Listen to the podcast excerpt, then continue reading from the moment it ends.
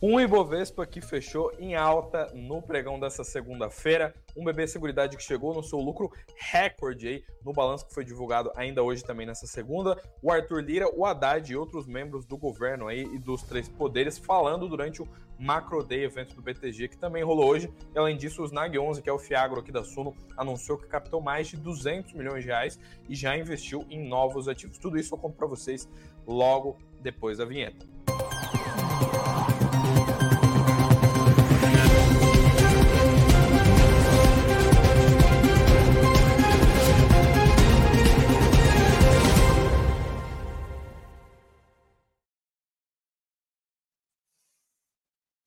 Olá, olá, boa noite, pessoal. Agora sim, começando o nosso noticiário, nossa tradicional live aqui das 19 horas. Como eu falei para vocês, hoje o dia foi de alta do Ibovespa e hoje o noticiário está recheado para caramba, tem muita coisa que aconteceu durante essa segunda-feira. Inclusive, eu falei aqui do Ibovespa que fechou em alta. Antes de falar do fechamento do pregão, eu já destaco para vocês que a gente tem novidades. Se você segue o Suno Notícias nas redes sociais, no YouTube aqui, se você é inscrito, inclusive, você já deve ter visto isso, que o Ibovespa, a Bolsa de Valores, né, ela, ela passou a fechar agora mais tarde, a partir dessa segunda-feira, ela já está fechando às seis da tarde, isso por conta do fim do horário de verão lá nos Estados Unidos. Então, por aqui a bolsa, bolsa fecha mais tarde e a gente não tem mais uh, período de aftermarket, né? Esse período de, de aftermarket ele só rola em dias de vencimento de opções.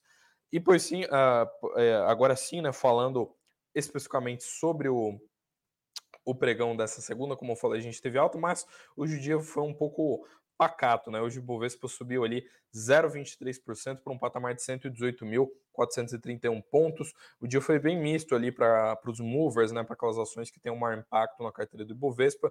Quando a gente olha para os pregões lá de fora, a gente viu uh, muitos pregões ter uma variação até pequena, então a gente não teve nenhum grande impacto. Dólar não caiu muito, além disso, as commodities também não tiveram grandes movimentações.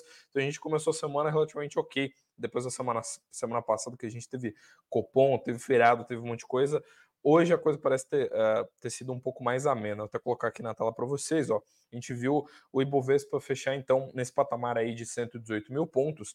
E eu destaco aqui para vocês que quando a gente olha as maiores variações, a gente teve um grande destaque hoje, né? Eu vou até primeiro mostrar aqui o mapa dos ativos, né? Como eu falei, foi um dia bem misto para os movers, porque a gente viu uma alta uh, uh, relativamente pequena de Vale de Petro, apesar disso as ordinárias da Petrobras caíram, os bancos todos subiram, lembrando que hoje a gente ainda tem balanço do Itaú, tem o Banco do Brasil que também divulga balanço essa semana, e a gente viu vários, tem vários quadradinhos vermelhos aqui, né? Então a gente viu ainda muitos papéis tendo uma tendo uma queda, né? Hoje a carteira não ficou com aquela alta, com aquela queda em bloco, né? A gente não viu uma grande, um grande movimento generalizado aqui na bolsa. Mas quando a gente olha aqui para o percentual de variação, a gente viu que a gente teve duas quedas muito relevantes hoje, né?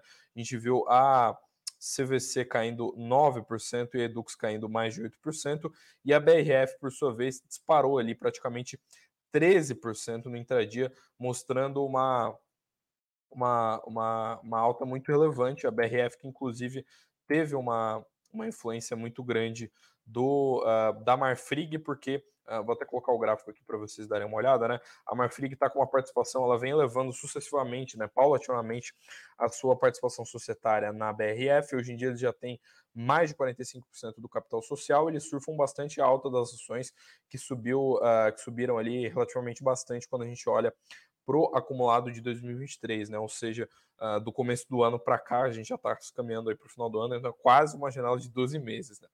E ainda uh, falando do pregão de hoje, né, da, desse, dessa segunda-feira, dia 6 de novembro, a gente viu, como eu falei para vocês, os mercados lá fora, né, os pregões das bolsas do exterior relativamente pacatos. O Dow Jones lá em Nova York subiu só 0,05%, o S&P subiu na mesma magnitude, enquanto a Nasdaq subiu um pouquinho mais, subiu 0,14% no intradia. Na Europa, a gente viu a bolsa de Frankfurt cair 0,35%, a bolsa de Londres ficou estável, saiu no 0 a 0 nesse contexto, o Eurostox, que é aquele índice pan-europeu ali que agrega todas as bolsas europeias, ele fechou em baixa de 0,16%. As commodities também ficaram meio pacatas ali. O petróleo Brent subiu um pouquinho menos de 0,5% para um patamar de 85 dólares e 29 centavos, ao passo que o minério de ferro lá em Dalian subiu, mas subiu 0,05%, quase nada, ficando em um patamar de 127 dólares e 28 centavos. O dólar também caiu, mas caiu pouco aí, recuou 0,17% e fechou a R$ 4,88 nessa segunda. E hoje a gente teve um grande destaque aqui, na, alguns grandes destaques, né, apesar de a BRF ter marcado uh, a ponta positiva do índice, a gente viu uh, alguns destaques na temporada de balanço, porque como vocês sabem, essa primeira quinzena de novembro vai ser extremamente movimentada, todo dia live provavelmente vai passar de 30 minutos, que eu vou ter que vir aqui falar de muita coisa acerca do uh, né, do, da temporada de balanços, né, dos resultados trimestrais que tem saído desde o finalzinho de outubro. Né. Antes de ir para a primeira notícia sobre isso, eu quero dar um, um boa noite aqui para a Cristina, para a Nancy, para o Edson, para o Jorge, para o Silvio, para o Guilherme, para todo mundo que está entrando nesse primeiro minuto de live. Destaco aqui para vocês, faça aquele apelo que você deixe o seu like aqui para o YouTube entregar esse conteúdo para mais gente, é claro, para você ajudar o nosso trabalho. E além disso, se você for novo por aqui, não esquece de se inscrever aqui no canal do Sul Notícias para você receber as principais novidades do mercado financeiro. E agora falando especificamente do da temporada de balanços, né? Eu comentei para vocês que a gente teve uh, alguns destaques hoje, né? Uh, o BB Seguridade foi um dos grandes destaques positivos, apesar de que a gente não viu uma alta expressiva nas ações, a gente viu o BB Seguridade surfando uh, grandes altas hoje, né? Então a gente viu o BB Seguridade sendo uma, uma das companhias que mais subiu na bolsa, mais teve um, um, um dos resultados mais positivos, na verdade, né? Teve um reportou um um balanço trimestral ali que agradou bastante o mercado, apesar de a gente não ter visto essa alta tão expressiva nas ações. Como vocês veem aqui na tela, a gente viu um lucro de mais de 2 bilhões de reais, então foi um lucro bem relevante. Ele ficou levemente acima do que o consenso do mercado financeiro estava esperando. Ele é um lucro recorde, mas ele ficou ali um pouquinho acima do que o consenso Bloomberg, por exemplo, estava projetando, que era um lucro de 1,94 bilhão de reais no acumulado desse terceiro trimestre de 2023. Lembrando que esse número que eles reportaram, ele representa um crescimento de 24,5% na base anual, ou seja, em comparação com igual a etapa lá do ano anterior, do ano de 2022. E o pessoal aqui da gestão do BB Seguridade uh, destacou, inclusive, que a alta do IPCA e a deflação do IGPM nesse período contribuíram para que o resultado viesse assim, viesse positivo. Apesar de a gente ter visto esse resultado ser muito ser muito relevante, uh, ele foi um resultado que ele não, como eu falei para vocês, ele não surpreendeu muito o mercado, porque a gente viu o uh, a gente basicamente viu uh, as ações subirem pouquinho, hoje elas subiram menos de 1%, elas subiram só 0,8%. Se você pega no acumulado do year to date, né, ou seja, no acumulado do começo do ano até aqui, você vê que os papéis ainda estão em queda, inclusive, né? De janeiro para cá eles caíram 5%. E uh, a gente vê também que o, a própria gestão aí do BB Seguridade destacou que uh, os prêmios dos seguros também subiram, né? Além de o lucro ter subido mais de 20% na base anual, uh, os prêmios dos seguros subiram cerca de 8% uh, para um patamar atual de 5,4 bilhões de reais. Então, eles estão com um balanço relativamente saudável ali, eles que são desse setor de seguros, são vinculados ao Banco do Brasil, então são uma empresa considerada resiliente, e os relatórios do seu site têm mostrado bastante otimismo, têm mostrado, inclusive, que a empresa está relativamente descontada, já que ela está reportando lucro recorde, balanços tão robustos, mas o mercado não tem mostrado uma precificação considerada adequada, segundo vários analistas, já que a gente está vendo a, a empresa subir pouco na bolsa, né, ter, um, ter um problema relevante com o seu.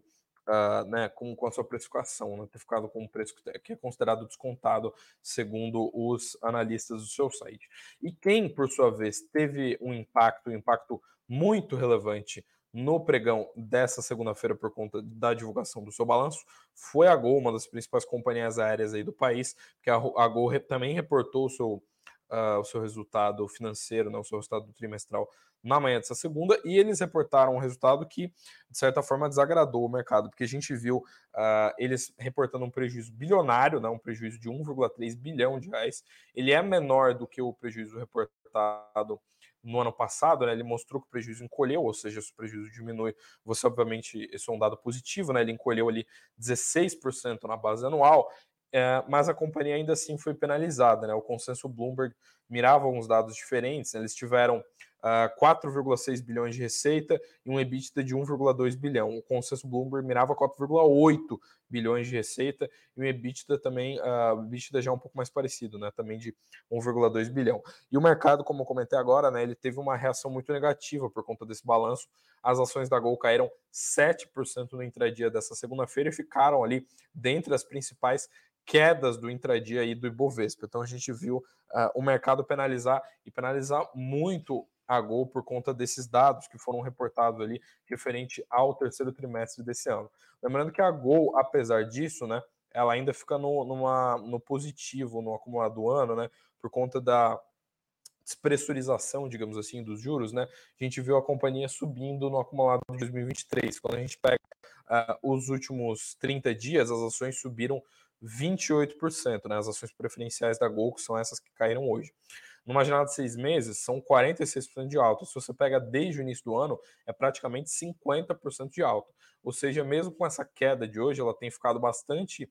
Uh, vários pregões né, na ponta positiva do Ibovespa e ainda tem mostrado uma rentabilidade interessante quando a gente pega janelas mais longas. Né?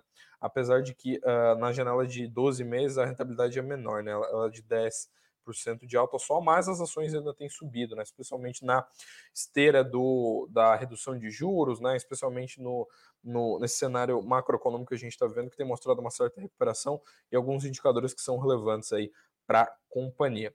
E agora, dando uma pequena pausa nesse tema do, uh, da temporada de balanços, né? porque a gente teve uma notícia relevante no mercado de fundos, mais especificamente no mercado de Fiagro, nessa segunda-feira, que foi a, a divulgação sobre uh, o dinheiro captado pelos Nagions, né, que é um Fiagro que diga-se de passagem aqui da Suno, e é o fundo que tem mais investidores aqui da Suno Asset, tem mais de 60 mil cotistas. Eles divulgaram aqui que captaram uma cifra de 202 milhões de reais na sua terceira emissão de cotas e eles tiveram uh, revelaram tudo isso num fato relevante que foi divulgado ainda hoje, né? E eles uh, esse essa emissão de cotas ela foi anunciada lá em meados de agosto, né, no finzinho de agosto, e eles previam né, uma captação de um montante inicial na casa dos 161 milhões de reais, ou seja, a emissão captou muito mais dinheiro do que eles esperavam. Mas a grande novidade, além desse otimismo aí acerca do da captação, né, com a empresa captando mais do que o esperado, tem um, uh, um ponto relevante que, inclusive, como adiantei para vocês no começo aqui da live, que é o fato de que a companhia, uh, aliás, companhia não, perdão, né, o fundo uh, já comprou novos ativos, né, já está investindo em novos ativos com esse dinheiro que foi captado. Eles já compraram os famosos certificados de recebíveis agrícolas, ou os CRAs, né, o CRAS, como queira, uh, compraram 40 milhões de CRAS da Letíssimo. Se você toma leite, especialmente você toma aqueles leites mais gourmet, você provavelmente conhece essa marca, né, que é muito popular, está nas estantes de vários supermercados, e eles estão agora uh, investindo nesse setor, né, eles inclusive têm, um, uh, têm uma, um market share interessante ali no setor de leite longa-vida, eles são conhecidos, vários mercados uh, têm vários litros de leite dessa marca na estante, você provavelmente conhece o rótulo deles, ou o nome, né? Um nome que é relativamente famosinho, né? E além disso, uh, vale lembrar aqui que esse CRA, uh, ah, o Snag, né? Ele tem tanto ativos de papel, né? Ele é um fiagro híbrido, então ele tem tanto imóveis uh, do agronegócio quanto certificados de recebíveis, né? Quanto títulos de dívida do agronegócio.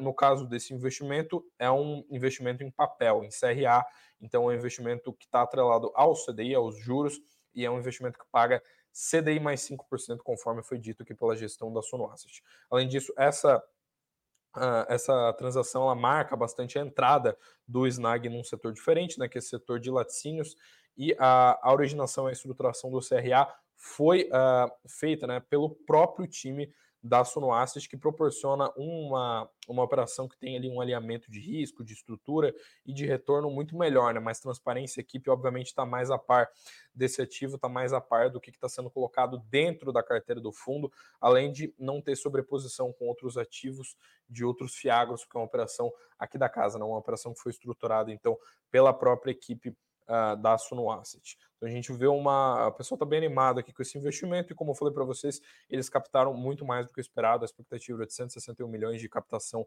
líquida aí no, Uh, no, nessa terceira emissão de cotas, eles captaram mais de 200 milhões de reais. Uh, tudo isso revelado aí no fato relevante divulgado nessa segunda-feira. Se você investe aqui nos fundos da Suno, muito provavelmente você é cotista do Snag, afinal de contas, como eu comentei, são mais de 60 mil investidores nesse fiagro da Suno. E por falar em Suno, tem que fazer uma pausa aqui de 30 segundinhos para comentar para vocês que a gente vai ter Black Friday da Suno e amanhã em específico a gente tem uma live muito relevante, porque a gente tem uma live do Thiago Reis com o Pablo Spire, né, que é o uh, uma das personalidades mais relevantes aqui do mercado, né, mais conhecida. Se você já viu o Vai Torinho, você conhece ele, né, você sabe de quem eu estou falando. Nessa live, o Thiago Reis vai revelar a rentabilidade da sua carteira, quanto que rende a carteira do Thiago Reis, que é o maior analista de ações do Brasil, e ele vai revelar revelar né, quatro ativos, quatro ações que ele tem na sua carteira. Ou seja, você vai saber algumas das ações que tem na carteira do Thiago Reis, que é o maior analista do Brasil. Além disso, não para por aí, você vai ganhar alguns materiais exclusivos se você participar da live que vai rolar amanhã dia 7 de novembro, ali uh, na noite de novembro, e uh, vão ser mais de 80 mil reais distribuídos em bônus, ou seja, você vai ganhar uh, bastante desconto se você participar dessa live. Se você quiser saber mais sobre isso, clica no link que está na descrição desse vídeo, nesse vídeo, né, que está na descrição aqui que eu deixei aqui embaixo, ou coloca aqui nesse QR Code aqui que está vendo aqui, né? Se você estiver vendo a live pelo seu computador, aponta a câmera do seu celular para dar uma olhada. Não perde essa live. E já adianto aqui que, por motivos maiores, justamente para a gente ter essa live, todos os canais da Suno vão estar tá focados, vão estar tá alinhados para a gente ter essa live amanhã, que vai rolar na noite de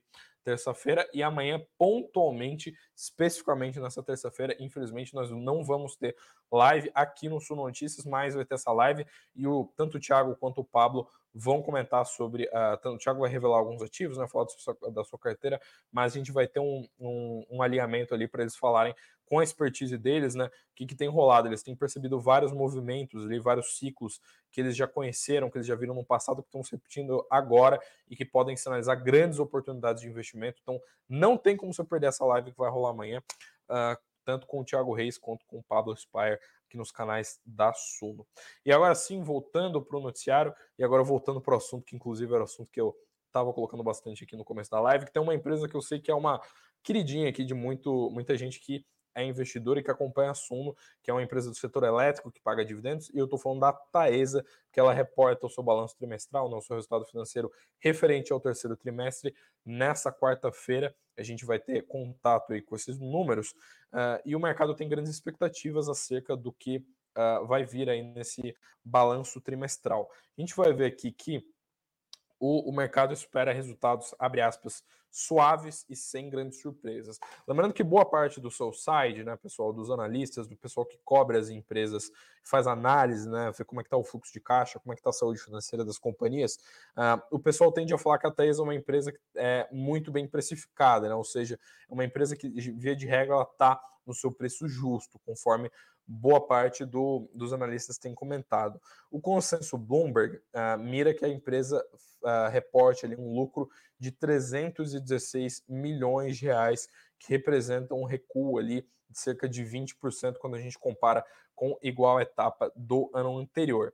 E além disso, tem outro ponto aqui que eu acho que é muito relevante para vocês darem uma olhada, que é o fato de que a gente vai ter uh, uma, uma boa parte dos analistas fazendo, né, mantendo a recomendação neutra para os papéis da Taesa, justamente porque eles enxergam os papéis da Taesa como papéis bem precificados. Eles preferem manter cautela quando olham para as ações TAE 11, né, para, as, eh, para as ações da Taesa, que eles enxergam os papéis como muito bem precificados.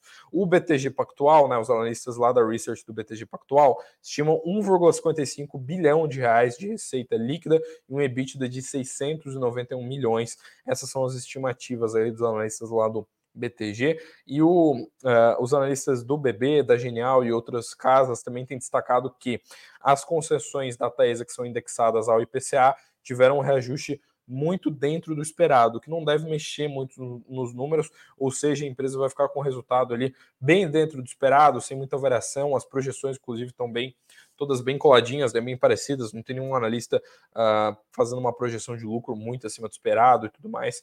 Então a gente vê que o mercado está com expectativas de que as coisas fiquem bem em linha e provavelmente a gente não vai ver uma alta ou uma queda muito relevante das ações da Tesla, não sei que a gente tenha alguma surpresa aí nesse resultado que vai ser divulgado nessa quarta-feira, dia 8. Lembrando que uh, alguns analistas esperam que nos próximos anos, no longo prazo, a Tesla tem um aumento marginal nos seus dividendos. Os analistas lá do Banco do Brasil, por exemplo, esperam ali que Uh, o, o, a Taesa tem um aumento marginal nos próximos anos, fecha esse ano entre 10% e 11% de dividendos, fique mais ou menos uh, em termos de dividend yield, né?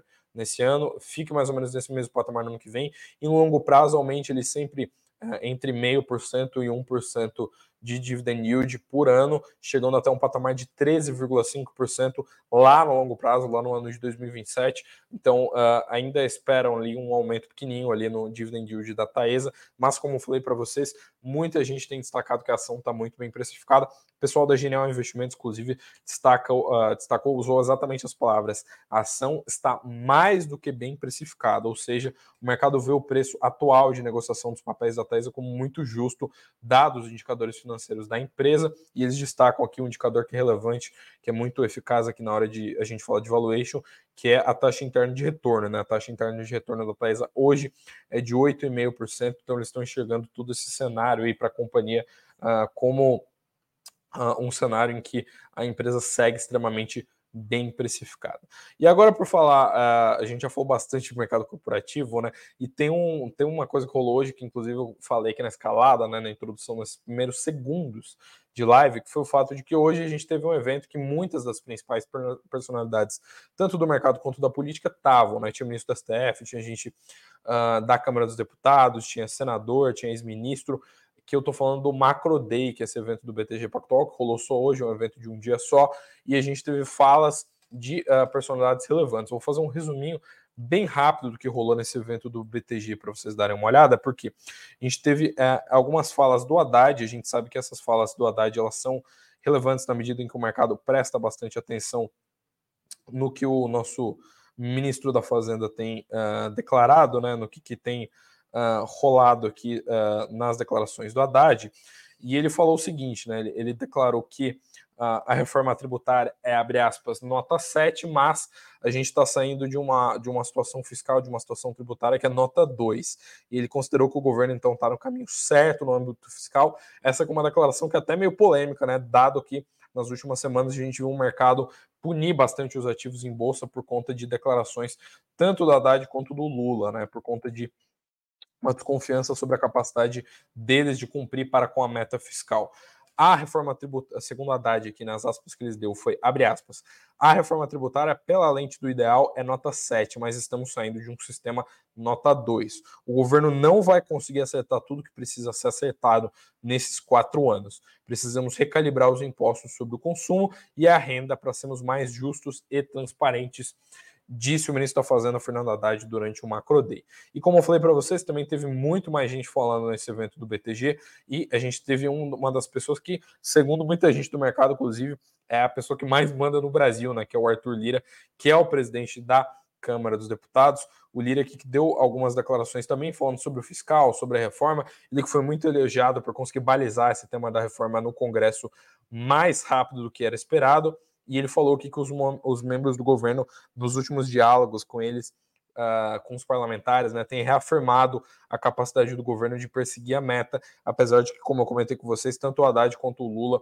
uh, derrubaram bastante a bolsa nos últimos pregões por conta de declarações acerca da meta, tanto para esse quanto para o ano que vem. Meta que eu estou falando, a meta fiscal que é firmada lá no arcabouço. Né? Ele falou que no curto prazo o pessoal quer, abre aspas, arrumar a casa e tem mais uma declaração aqui para vocês falarem, mas o Lira falou aqui o seguinte, né?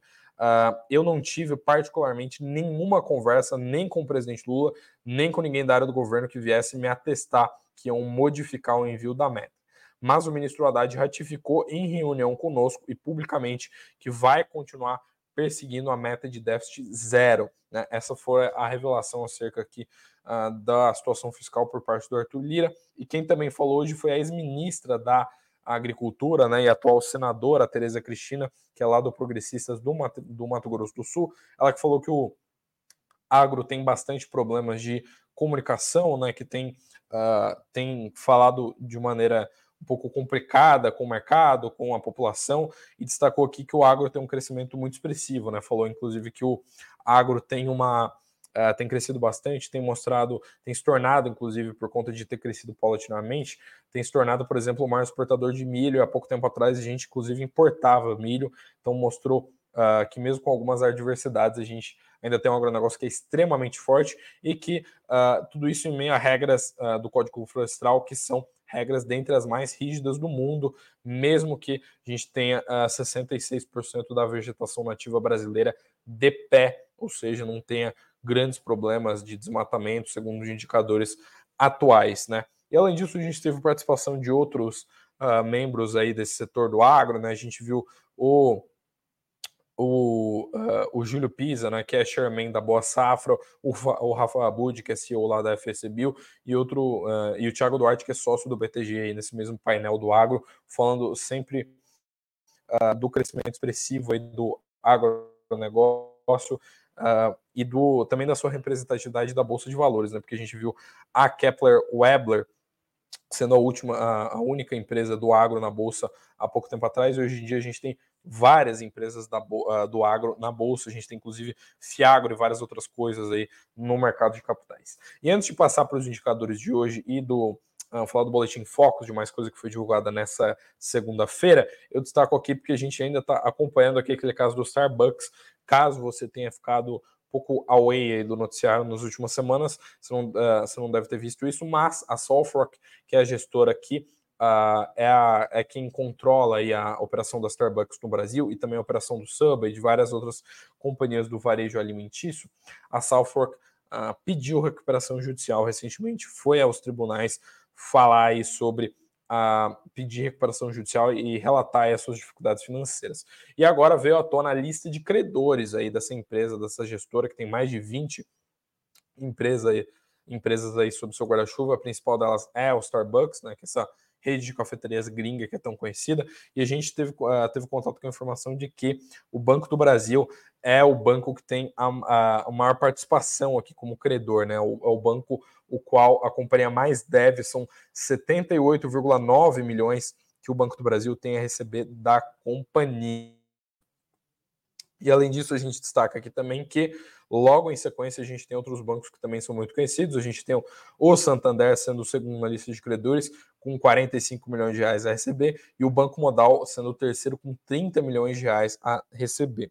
Lembrando que Starbucks é justamente quem tem a situação mais crítica dentre as empresas do grupo, aí da gestora da Solfork, e eles, inclusive, a, a Solfork lá do. Ah, perdão, a Solfork não, a Starbucks lá dos Estados Unidos é, rompeu alguns contratos recentemente com eles e há pouco tempo eles, inclusive, foram à justiça pedir pra, pelo cancelamento da licença da Starbucks no Brasil, ou seja, para que a Solfork não conseguisse mais operar com a marca do uh, da Starbucks no Brasil. Acontece que o juiz lá da, vara, da primeira vara, de falências, lá do Tribunal de Justiça de São Paulo, né, do TJSP, ele indeferiu essa liminar, ou seja, a gente ainda vê que a Starbucks vai continuar operando com a licença no Brasil. Mas a gente viu uh, várias uh, lojas do Starbucks tendo problemas muito graves recentemente. Inclusive, o prédio da Suno fica aqui no JK Iguatemi, né? Uh, tem uma Starbucks aqui em cima, aqui no terceiro andar, e o JK Iguatemi, inclusive, já entrou com ordem de despejo por parte da Starbucks por aqui, e muito provavelmente você viu que alguma algumas uh, lojas do Starbucks estão para fechar, estão para sair, estão todas fechadas com aquela plaquinha de ah, loja não vai operar hoje, loja não vai operar nessa semana e com sérios problemas aí operacionais. Então, isso que a gente tem visto uh, por parte da uh, dessa rede tão famosa de cafeterias por conta dessa situação de recuperação judicial. Como eu falei para vocês, eles têm uma dívida bilionária ali e tem dentre os principais credores, a gente tem o Banco do Brasil, aí, que é o principal credor aqui no Brasil, com quase 80 milhões de reais em débitos a receber por parte da rede de cafeterias. A gente segue então acompanhando esse caso aí da, da rede de cafeterias do Brasil, que é a rede, inclusive, tão famosa, né? Inclusive, gasta uma fatia considerável, até mais do que saudável aqui do meu salário, pegando alguns cafés aqui no, no JK. Talvez não consiga mais fazer isso, né? Dado esse, esse cenário todo. Mas agora falando do, dos indicadores aqui dessa semana, né? De todo esse cenário de. Uh, de indicadores, porque amanhã, na agenda de amanhã, a gente tem muitos indicadores relevantes, inclusive para o mercado uh, financeiro aqui do Brasil, mas ainda hoje, ainda nessa segunda-feira, a gente teve divulgação de alguns indicadores relevantes, incluindo do Boletim Focus, porque a gente viu um mercado ainda cauteloso que manteve boa parte das suas projeções, projeção de PCA, de Selic, de PIB uh, de tudo, né? Inclusive do câmbio, foi mantida uh, para 2023. A única alteração que a gente teve foi na projeção, dentre esses principais indicadores né, macroeconômicos, foi a projeção de IPCA para o ano que vem, que também subiu muito pouco. Né? Ela subiu pela semana consecutiva, mas ela subiu de 3,9% para 3,91%, então pouquinha coisa. Para esse ano, o mercado segue projetando 4,63% de IPCA, 2,89% de PIB, né, de crescimento no PIB, um câmbio de R$ reais e uma Selic de 11,75%. Para o ano que vem, a projeção é de 9,25% de Selic, R$ 5,05 por dólar um PIB que cresce 1,5% e, como eu falei, um IPCA de 3,9%. E agora, quando a gente fala para a agenda de amanhã, porque, como eu falei, amanhã tem coisa relevante para caramba, inclusive no mercado brasileiro e também nos mercados que são relevantes para a gente, né, que são grandes negociadores. Pega a caneta e o papel aí para anotar se você não quer perder nada, porque meia-noite, né, na virada de segunda para terça, a gente já tem um indicador relevante, porque a gente tem a divulgação dos dados da balança comercial, né, de importações e exportações da China, que é um dos principais uh, países aí de comércio com o Brasil. Além disso, no comecinho da manhã, 8 da matina, a gente tem divulgação da ata do Copom referente à reunião do Comitê de Política Monetária na quarta passada, que cortou ali meio ponto percentual da taxa básica de juros, da taxa Selic, e 30 minutinhos depois, às 8h30, a gente tem a divulgação dos dados de, da relação dívida bruta por PIB e também dados do balanço, né, do superávit orçamentário, esses que são muito relevantes, dado que a gente está em todo esse contexto de alguns ruídos sobre o cenário fiscal. E além disso, entre 11 da manhã e 2 da tarde, a gente tem alguns discursos de membros do Comitê de Política Monetária lá dos Estados Unidos, né, do FONC, que uh, faz parte do Federal Reserve, do Fed, que é a principal autoridade monetária do mundo inteiro, né, liderada aí pelo Jerome Powell. E com isso, com esses pouco mais de 30 minutos, 31 minutos de live, né, eu tive que falar tive que falar rápido pra caramba hoje, né, porque tinha muita notícia bastante divulgação de indicadores, bastante coisa para falar para vocês nessa live de segunda. Mas com tudo isso, eu me despeço nessa segunda-feira. Como uh, alertei vocês aqui, a gente pontualmente amanhã não vai ter live aqui no Sul Notícias, mas calma lá que a gente volta, a gente continua todos os dias aqui depois de amanhã, sempre às 19 horas, todo dia que tem pregão, tem live do Sul Notícias. E se você quer saber por que não vai ter live amanhã, clica no link está aqui na descrição, porque tem live muito relevante que vai ter todos os canais aqui da Sono focados aqui nessa, nessa live, em que o Thiago Reis vai revelar parte da sua carteira, inclusive vai revelar qual que é a rentabilidade dela. E com isso, então, eu me despeço de todos vocês, foi um prazer aí trazer as principais novidades do mercado financeiro para vocês nessa segunda-feira, dia 6 de novembro. Faço sempre aquele apelo para que você deixe o seu like aqui para ajudar o nosso trabalho e para o YouTube entregar essa live para mais gente. E se você for novo por aqui, não esquece de se inscrever no nosso canal. Volto com vocês então na quarta-feira, dia 8, para trazer as principais novidades do mercado financeiro. Uma boa noite, bons negócios, tchau, tchau e até quarta-feira.